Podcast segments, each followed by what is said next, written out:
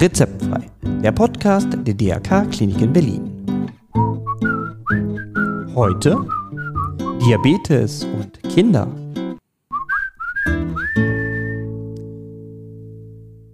Einen wunderschönen guten Tag und herzlich willkommen zu einer neuen Folge von Rezeptfrei, Ihrem Podcast rund um Gesundheit und Krankenhaus. Und mein Name nach wie vor Matthias Henke.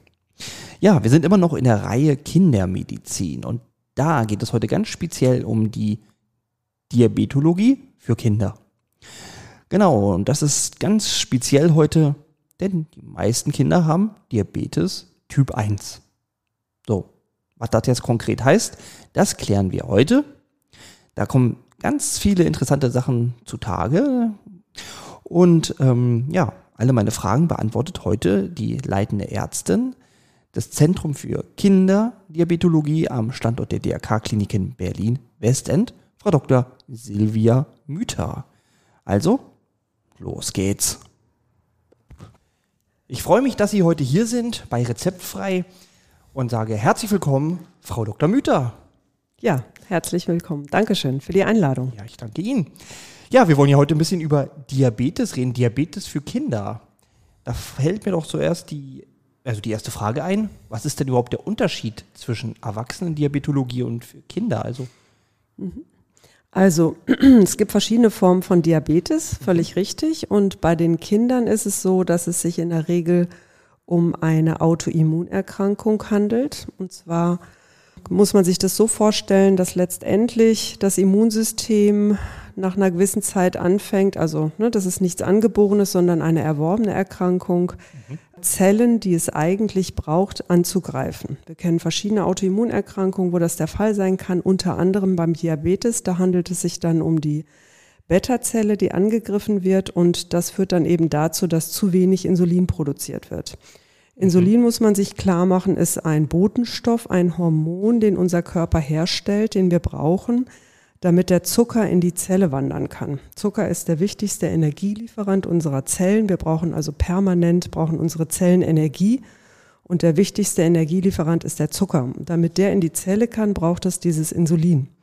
Mhm. Und das Insulin muss man sich vorstellen, ist wie so ein Schlüssel, damit der, äh, damit der Zucker in die Zelle kann. Mhm. Und wenn eben das Insulin nicht mehr in ausreichendem Maße produziert wird, weil diese Zellen abgebaut werden vom Immunsystem oder von unserem Körper besser gesagt, dann fehlt es und es fehlt sozusagen der Schlüssel und der Blutzucker steigt an.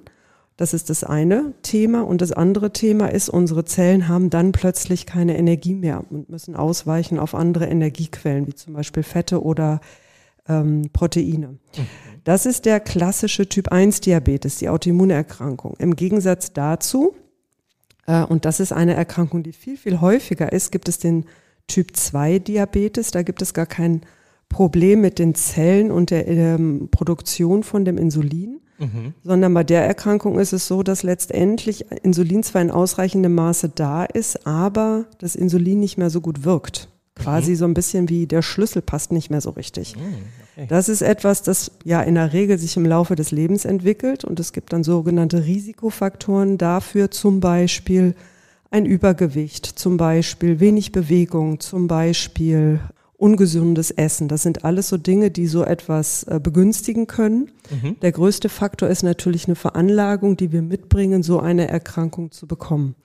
Ja. 90 Prozent der Menschen auf der Welt haben diesen Typ 2 Diabetes, also ah. diesen Altersdiabetes. Also die aller, allermeisten mhm. haben diesen Typ 2 Diabetes. Und wenn von Diabetes gesprochen wird, dann denkt man in der Regel auch an diese Form von Diabetes. Ja. Den, den Autoimmundiabetes, wie gesagt, der ist eigentlich viel seltener, wenn man so insgesamt die Zahlen sieht. Mhm. Aber jetzt bei den Kindern, die Sie behandeln, haben wir in dem Fall jetzt mal Diabetes 1 mehr, ja? Richtig. Und bei den Kindern, bei uns in der, in der Kinderheilkunde ist es eigentlich genau andersrum. Bei uns haben über 90 Prozent der Kinder und Jugendlichen diese erste Form, den Typ 1 Diabetes, diese Autoimmunerkrankung. Mhm. Absolut gesehen einfach zu wenig Insulin. Mhm. Nur ganz wenige Kinder, Jugendliche haben diesen Typ 2 Diabetes.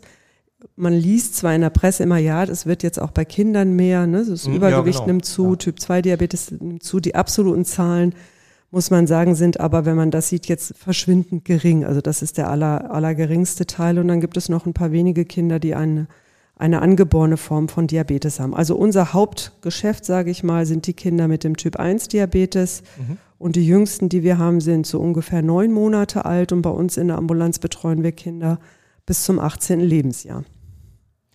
Ah ja, okay. Große Spanne. Mhm. Wie sind denn die Symptome? Also wie erkenne ich als Elternteil, mhm. dass mein Kind Diabetes hat? letztendlich ist das erste Symptom, was man ähm, realisieren kann, dass Kinder häufiger zur Toilette gehen. Mhm. Ähm, woher kommt es? Ich hatte gesagt, ne, genau, ist ein, ein Umstand, der passiert dadurch, dass wir zu wenig Ab äh, Insulin haben, ist, dass der Zucker im Blut immer weiter ansteigt. Mhm. Und ab einer gewissen Schwelle, so ungefähr 180 Milligramm pro Deziliter, ist der Zucker dann so hoch im Blut, dass der Körper versucht, diesen Zucker wieder loszuwerden. Das tut er dadurch, dass er den über den Urin wieder ausscheidet. Ja, ja, Wenn Zucker im Urin erscheint, dann nimmt der Zucker ganz viel Flüssigkeit mit sich und ich habe plötzlich eine große Menge Urin. Mhm. Das heißt, das erste Symptom ist eigentlich, dass diese Kinder häufiger auf die Toilette gehen müssen. Das zweite, was kind, äh, Eltern dann häufiger bemerken, ist, oh, mein Kind trinkt ja so viel. Das ist letztendlich dann schon eine Folge. Ne? Wenn ich so viel auf Toilette gehe, verliere ich viel mehr Flüssigkeit und dann muss ich das sozusagen auffüllen und trinke dann entsprechend ja, auch mehr. Klar. Also das sind so zwei Kernsymptome. Äh, ein drittes, was wir immer wieder auch sehen, ist dann natürlich eine Gewichtsabnahme, einfach weil ich so viel Flüssigkeit verliere mhm. ähm, am Anfang und eben auch, dass die Kinder viel müder sind, schlapper sind. Es fehlt jetzt letztendlich den Zellen natürlich der Zucker. Der Energielieferant Zucker fällt weg, weil der jetzt über den Urin auch ausgeschieden wird und vor allem, weil ich kein Insulin mehr habe. Das heißt, der Körper baut mehr Fette ab und Proteine ab. Mhm. Aber unsere Reserven und gerade auch die bei Kindern sind in der Regel endlich. Also da ist nicht so wahnsinnig viel Reserve. Das heißt, mhm. ich habe einen Energiemangel und fühle mich dann auch entsprechend schlapp, würde man sagen, ist das Symptom.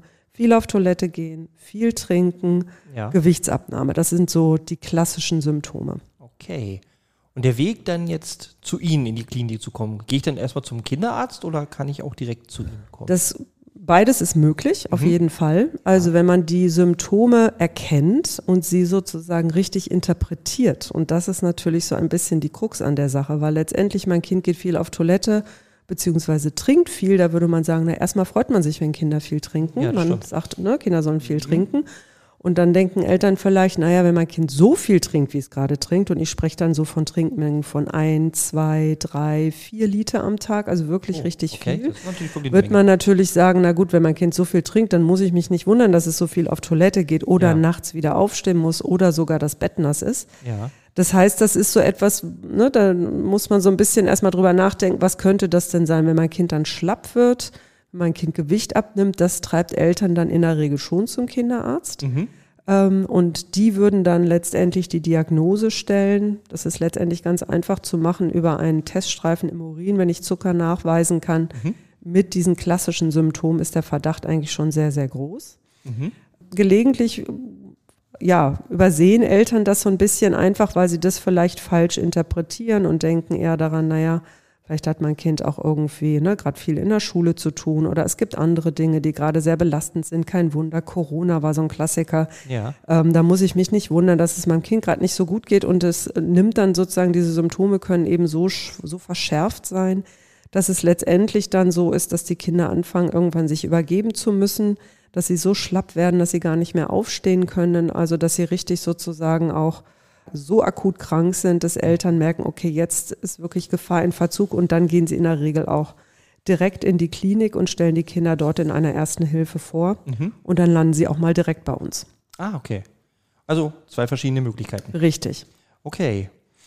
Und wie geht es dann bei Ihnen weiter? Also Sie machen sicherlich auch nochmal eine Diagnostik? Ganz genau. Also wenn wir die Kinder bei uns bekommen, ist es so, dass wir natürlich erstmal uns äh, orientieren über den Zustand des Kindes und da ist es so, wenn die Kinder sehr, sage ich mal, sehr viel Flüssigkeit verloren haben und der Stoffwechsel auch sehr derangiert ist, sage ich mal, also mhm. richtig eine, eine Übersäuerung des Blutes vorliegt, also eine Azidose, so wie wir das nennen würden, mhm. dann würde die Therapie auf einer Intensivstation erfolgen, einfach weil man dann alles gut ähm, sozusagen auch überwachen möchte und ganz langsam ähm, Flüssigkeit wiedergeben möchte und dann eben auch Insulin über die Wege. Also das gibt. sind schon gefährlich, hört sich also gefährlich an. Richtig, ja. also letztendlich kann man sagen, bislang kannten wir das so, dass ungefähr jedes dritte bis vierte Kind in so einem derangierten Zustand kommt, dass es auf die Intensivstation geht. Und Oh, ja, wenn man das richtig übersieht und das völlig falsch interpretiert, dann kann das ein lebensbedrohlicher Zustand werden. Und das kann sich innerhalb von Tagen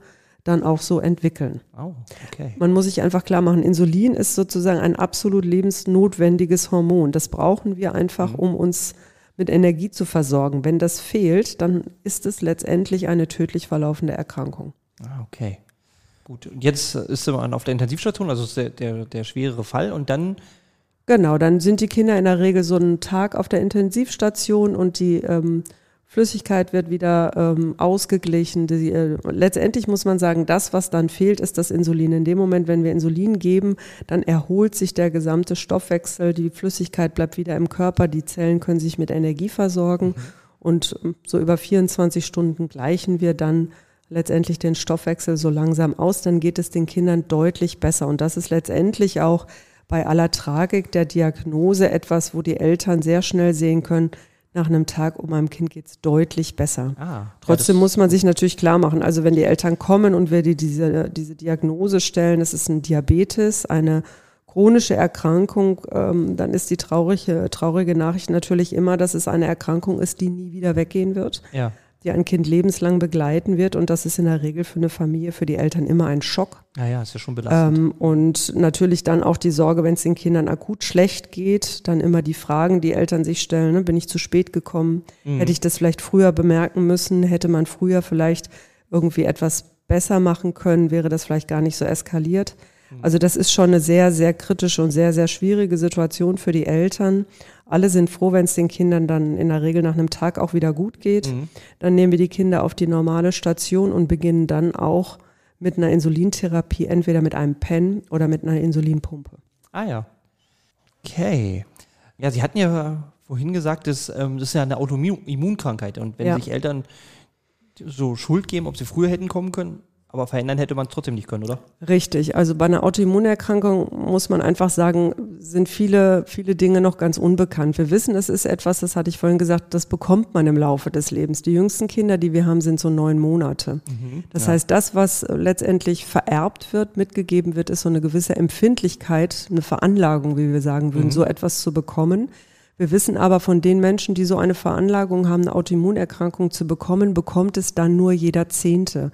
Es gibt also offensichtlich Umstände, die irgendwie dazu führen, dass das Immunsystem plötzlich anfängt, eigene Zellen, die es braucht, anzugreifen. Darüber gibt es viele Theorien, was dazu führen kann, also welche Umstände dazu führen können, was da so etwas begünstigt. Fakt ist, dass wir es im Prinzip, wir wissen, es sind viele Faktoren, aber was genau bei einem Kind jetzt zugetroffen hat, das wissen wir manchmal gar nicht. Das ist so das eine. Und das andere, was wir den Eltern immer wieder dann auch sagen können, ist, dass sie letztendlich keine Schuld trifft. Also Ja. sie haben nichts falsch gemacht. Es hat nichts damit zu tun, dass ihr Kind eine falsche Ernährung bekommen hat, dass ihr Kind vielleicht eine Impfung bekommen hat oder eine Impfung nicht bekommen hat oder etwas hatte wie ein Infekt oder ihn eben nicht hatte oder ne, solche Dinge. Ja. Letztendlich muss man sagen, wir wissen, dass Autoimmunerkrankungen insgesamt häufiger werden. Also ne, drei bis vier, nee, ja, drei bis vier Prozent jedes Jahr nimmt der Diabetes Typ 1 zu. Das ist eine Entwicklung, die wir seit vielen, vielen Jahren gesehen haben. Oh, ja Für eine Menge. uns, das ist eine Menge. Für uns aber erschreckend, dass wir, seitdem wir Corona haben, letztendlich 30 Prozent mehr Kinder und Jugendliche bei uns in der Ambulanz sehen, die mit einer Manifestation eines Typ 1 Diabetes kommen. Also es gibt einen sprunghaften Anstieg, seitdem es Corona gibt. Oh, das ist ja. Hm. Wie, wie, wie kommt das? Also hat man da schon irgendwie eine Theorie? Genau, Theorien hat man, Untersuchungen laufen, aber bislang eben einfach auch noch nicht genug Zahlen, um das wirklich gut verstehen zu können. Wir sehen, dass das eine Entwicklung ist, die wir überall in Deutschland mehr oder weniger mit regionalen Unterschieden sehen können. Wir sehen eine sogenannte Spitzeninzidenz, so wie wir das nennen würden, also einen Anstieg, der immer so drei bis vier Monate nach Corona-Wellen zu sehen ist, unterschiedlich sehr, also regional sehr unterschiedlich. Die eine Idee dazu ist, dass es eventuell doch eine primäre Schädigung dieser Beta-Zelle ist, also der Zelle im Pankreas, in der Bauchspeicheldrüse, die das Insulin produziert. Das ist die eine Theorie, dass es da sozusagen einen direkten Einfluss gibt und die andere, dass es vielleicht einfach um die, die sekundären Faktoren sind. Ne? Die Kinder sind enorm unter Stress. Die ganzen Familien sind sehr unter Stress. Wir wissen, dass Ja. auch Stress ein Faktor sein kann, der vielleicht Autoimmunerkrankungen begünstigen kann.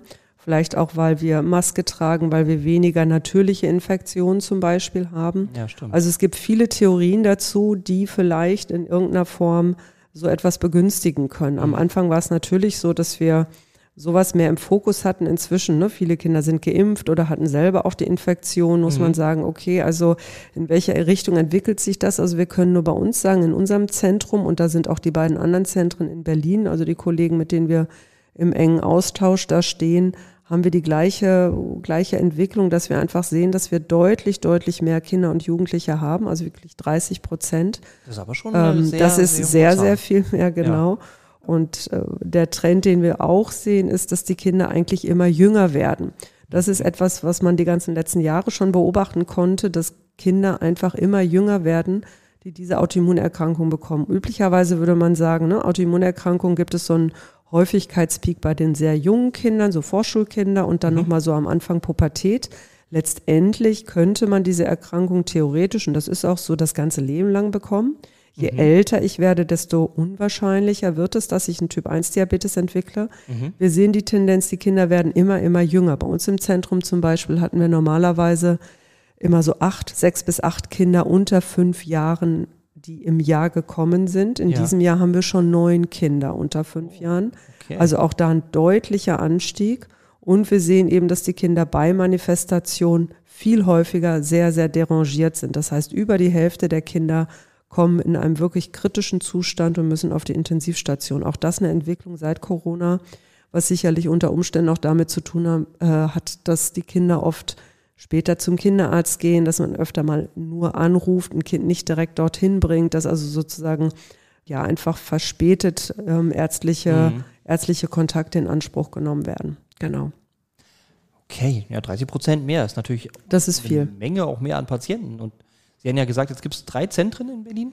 Richtig, es gibt drei Zentren in Berlin, die sozusagen auch von der Fachgesellschaft, von der Deutschen Diabetesgesellschaft und auch von der Arbeitsgemeinschaft der pädiatrischen Diabetologen zertifiziert sind. Es ist eben so, dass man den Anspruch hat, dass Kinder und Jugendliche an sehr qualifizierten Zentren deshalb versorgt werden, weil es eben eine ja, sehr, sehr spezialisierte Erkrankung ist, die nicht nur eine rein ärztliche Betreuung braucht, sondern vor allem auch viel Beratung. Das sind dann äh, also sozusagen gut ausgebildete äh, DiabetesberaterInnen, daneben aber auch SozialarbeiterInnen und PsychologInnen, die letztendlich zu einem Betreuungsteam dazugehören, weil nicht nur die Kinder, sondern auch die Familien geschult werden und es da viel Expertise braucht. Von diesen Zentren gibt es drei in Berlin, die das sozusagen erfüllen und da eben auch entsprechend die Qualifikationen vorweisen.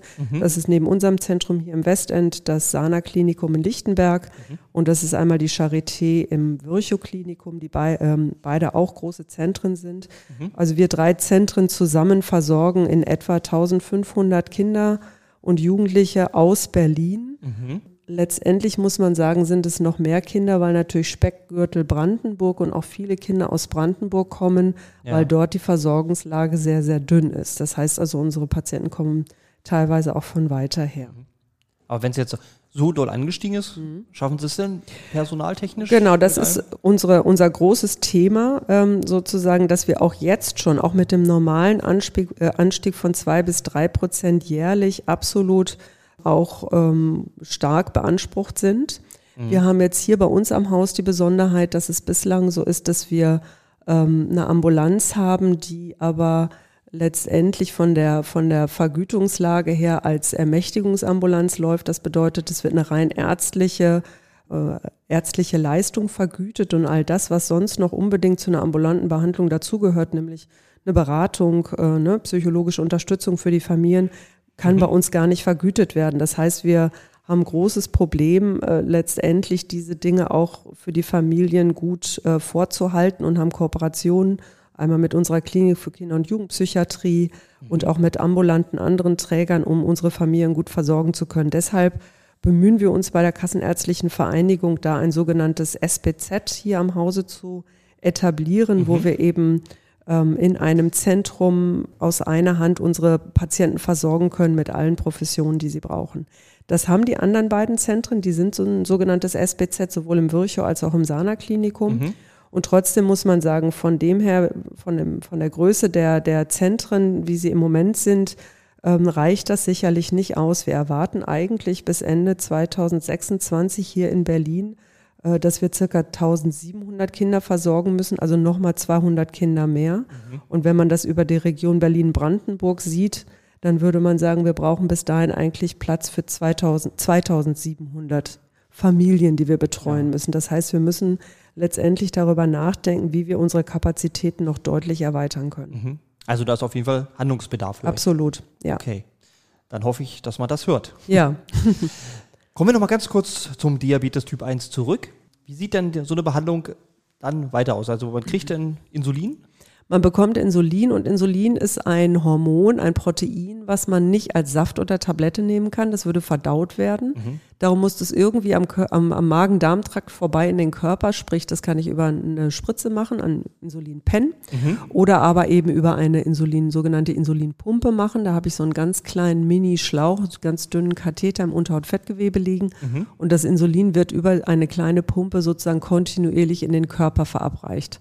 Das ist ja. eine Therapieform, die sich inzwischen bei uns gut durchgesetzt hat. Also wir nutzen das bei sehr kleinen Kindern immer von Anfang an. Also alle Kinder unter sechs Jahren werden mit einer Insulinpumpe auch primär behandelt. Ja. Ähm, bei den anderen ist es so, dass wir zunächst mit so Insulinpens beginnen mhm. und dann im Laufe der Zeit, also häufig nach ein, zwei Jahren, dann irgendwann auch umstellen, zum Beispiel auf eine Insulinpumpe.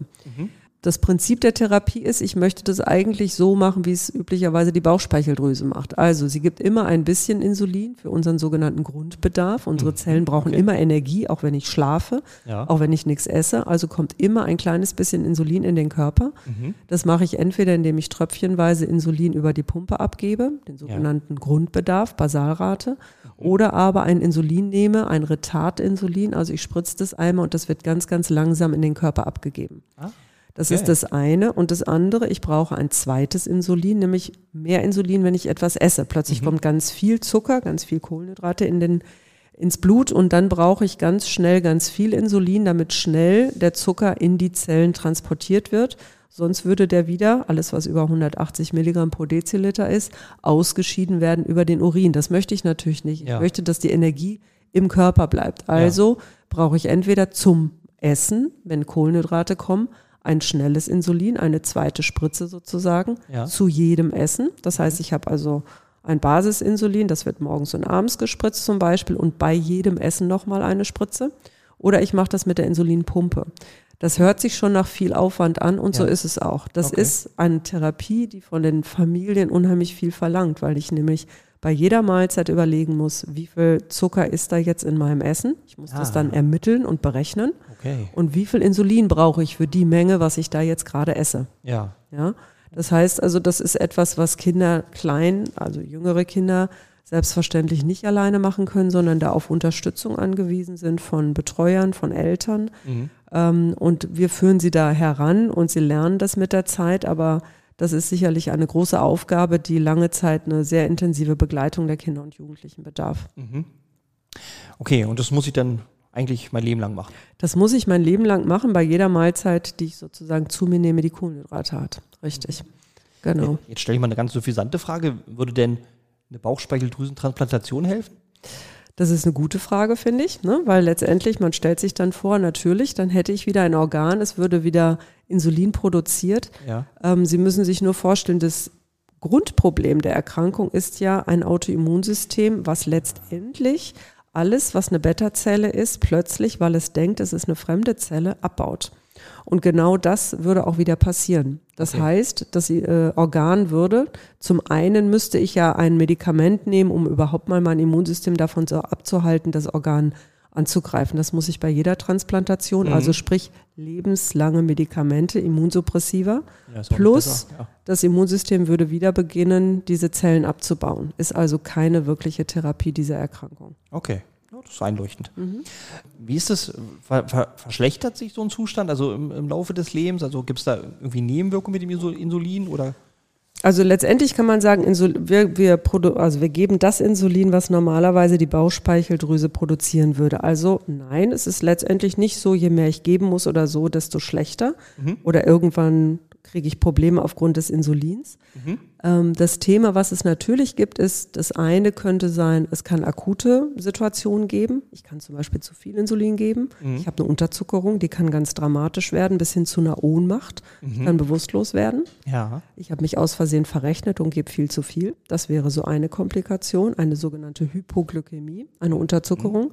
Die andere Komplikation wäre, ich gebe zu wenig Insulin oder ich gebe gar kein Insulin mein Körper braucht wieder Energie, er kommt in Energienot und er fängt wieder an zu übersäuern und es gibt eine sogenannte Ketoazidose und auch dann kann ich lebensbedrohlich entgleisen, wie ich das auch sozusagen in dem Zustand, in dem ich kommen kann, wenn ich eine Erkrankung bekomme. Mhm. Auch dann lande ich auf der Intensivstation. Das sind so die beiden Akutsituationen. Mhm, ja. Das andere Thema ist, wenn es mir nicht gelingt, den Zucker langfristig gesehen in einem guten Bereich zu halten, dann hat das Folgen oder kann das Folgen haben. Ähnlich mhm. kann man sich das vorstellen wie bei zum Beispiel einem zu hohen Blutdruck über viele Jahre. Ja. Das kann Folgen haben, Folgen für unsere Gefäße. Mhm, ja. Und ähm, da unterscheiden wir so zum einen die, die großen Gefäße, ähm, also die zum Gehirn gehen, die im Herzen sind, die in die Beine gehen, so, das sind die großen Gefäße. Mhm. Da kann es sein, dass es sozusagen zu einer vermehrten Ablagerung kommt in den großen Blutgefäßen mit den bekannten Folgen wie beispielsweise Herzinfarkt oder ähm, Schlaganfall oder all diese Dinge, mhm, ja. dass so etwas begünstigt wird dadurch. Das sind also klassische Langzeitfolgen, würde man sagen. Das andere, auch sehr feine Gefäße können betroffen sein, die zum Beispiel in der Niere sind, im Auge sind, um Nerven herum sind. Das mhm. sind dann so klassische Symptome, wie zum Beispiel eine Empfindungsstörung in den Beinen, eine Wundheilungsstörung, Nierenerkrankung, Augenerkrankung. Mhm. Das kann Folge sein von langfristig gesehen ungünstigen Blutzuckerwerten. Ja, ja, okay. Also da muss man schon gut drauf achten. Da muss man auf jeden Fall gut drauf achten, genau. genau. Mhm. Bei Diabetes Typ 2 habe ich ja immer noch die Chance, so ein bisschen, wenn ich meine Ernährung umstelle oder Bewegung, meinen Zustand vielleicht zu verbessern. Mhm. Bei Diabetes 1 eigentlich nicht, oder? Na, sagen wir mal so. Also, wenn Sie Kinderärzte fragen würden, wenn ich mir, ein bisschen provokant gesprochen, eine Diabetesform aussuchen muss, mhm. ich nehme eins oder ich nehme zwei, würde man erstmal denken, na, beim Typ 2 Diabetes reicht es ja vielleicht sogar schon, wenn ich mich ne, gesund ernähre ja. oder wenn ich mich viel bewege oder mein Gewicht wieder in den Griff bekomme oder zum Beispiel noch eine Tablette nehme, damit mein eigenes Insulin wieder wirkt. Ja. Man muss sich aber klar machen, beim Typ 2 Diabetes ist es so, dass die Diagnose der Erkrankung häufig sehr, sehr verzögert gestellt wird. Warum? Die Menschen haben Insulin, das wirkt nicht mehr so richtig gut. Die Blutzuckerwerte sind so ein bisschen erhöht. Mhm. Das fällt erstmal nicht so richtig auf. Ah. Das hat man teilweise viele Jahre, ohne dass das so richtig auffällt. Und dann habe ich plötzlich Folgen aufgrund von jahrelang hohen Blutzuckerwerten. Ja. Und anhand der Folgen wird in Deutschland in der Regel die Diagnose gestellt, nach 10 bis 15 Jahren. Oh, dann habe ich aber schon die Folgen und die kann ich dann eigentlich auch schon nicht mehr so zurückdrehen. Ja. Dann kann ich mich ab dem Zeitpunkt natürlich auch gut um meine Erkrankung kümmern. Aber häufig gibt es immer noch begleitende andere Risikofaktoren, wie das Übergewicht, wie ne, eine ungesunde Lebensweise, ja. sage ich jetzt mal im weitesten Sinne, ja. die belastend einfach sind. Beim Typ 1 Diabetes muss man sagen, das stimmt. Wenn wir die Diagnose stellen, ist von jetzt auf gleich sofort die Insulingabe notwendig. Ja. Aber, und das ist auch was, was wir unseren Familien dann immer wieder versuchen, auch klar zu machen, so bitter das ist, wir stellen die Diagnose zu einem Zeitpunkt, wo der Körper ansonsten noch gar keinerlei Folgen von Diabetes hat. Mhm. Das heißt, es sind eigentlich, bis auf die Tatsache, dass der die Zellen kein Insulin produzieren, ist es ein gesundes Kind, mhm. was in der Regel auch nicht unbedingt noch weitere Risikofaktoren haben muss, um solche Folgeerkrankungen zu entwickeln. Das sind in der Regel, sage ich jetzt mal so ein bisschen, die gesunden Menschen eigentlich. Ah, ja. ähm, und die kümmern sich von dem Tag an, wo sie diese Diagnose haben, um ihre Erkrankung und ja. haben damit eine sehr gute Prognose, lebenslang keine Folgen von Diabetes zu erleben. Mhm. Sie haben sozusagen eigentlich gute Startvoraussetzungen, sage ich mal. Und wenn es gelingt, dass man die Erkrankung auch gut annimmt und sagt, ne, das ist quasi gehört dazu bei mir und ich mache das jetzt und Ich habe sozusagen auch eine gute Möglichkeit, den Stoffwechsel ne, mit, mit Blutzuckermessgeräten oder Sensoren, die wir inzwischen haben, also mit der ganzen Technik und allem, was es inzwischen dafür gibt, mich gut um meine Erkrankung und um mich zu kümmern, dann habe ich eine sehr, sehr gute Prognose, gesund durchs Leben zu gehen. Mhm. Viel mehr als beim Typ 2 Diabetes. Also langfristig gesehen würde man sagen, lieber der Typ 1 Diabetes. Okay. Ja, also, wenn ich mich gut drum kümmere und das alles Richtig. sauber mache, genau. kann ich ein gutes, entspanntes Leben haben. Genau. Sehr schön. Ja, Frau Dr. Müther, ja, dann danke ich Ihnen. Habe ich noch irgendwas Wichtiges vergessen? Also ich denke, wir haben eine Menge angesprochen. Ich glaube ja. wirklich dieser Aspekt, dass es ganz wichtig ist, dass man von Anfang an ähm, sozusagen betreut wird von einem Team, die sich damit gut auskennen, ist ganz wichtig, mhm. dass es die richtigen Informationen gibt, was wir immer wieder erleben, ist einfach, dass da viel durcheinander gebracht wird, was ja kein Wunder ist, weil letztendlich erstmal unter dem großen, sage ich mal, ähm, Begriff Diabetes sich viel verbergen kann, aber es eben auch viele Ratschläge oder viele Befürchtungen gibt, die man dann Gott sei Dank richtig stellen kann. Das ist eben ganz, ganz wichtig und uns auch ein großes Anliegen, mhm. dass sozusagen die Kinder da auch in qualifizierte Betreuung kommen. Ja, schön. Ja, Frau Dr. Müther, ich danke Ihnen, dass Sie sich für uns die Zeit genommen haben. Sehr gerne. Ich bedanke mich. Vielen Dank, Frau Dr. Silvia Müther für dieses doch erhellende Interview. Alle weiteren Informationen finden Sie natürlich in den Show Notes. Da könnt ihr nochmal nachschauen und natürlich auch auf der Webseite der DRK-Kliniken. Und natürlich können Sie mir auch nach wie vor Nachrichten schicken. Und ich freue mich drüber. Und ich antworte sogar. Rezeptfrei at drk-kliniken-berlin.de ist die dortige Adresse. An der Stelle sage ich, ich freue mich auf die Nachrichten. Ich freue mich auch auf die nächste Folge von Rezeptfrei.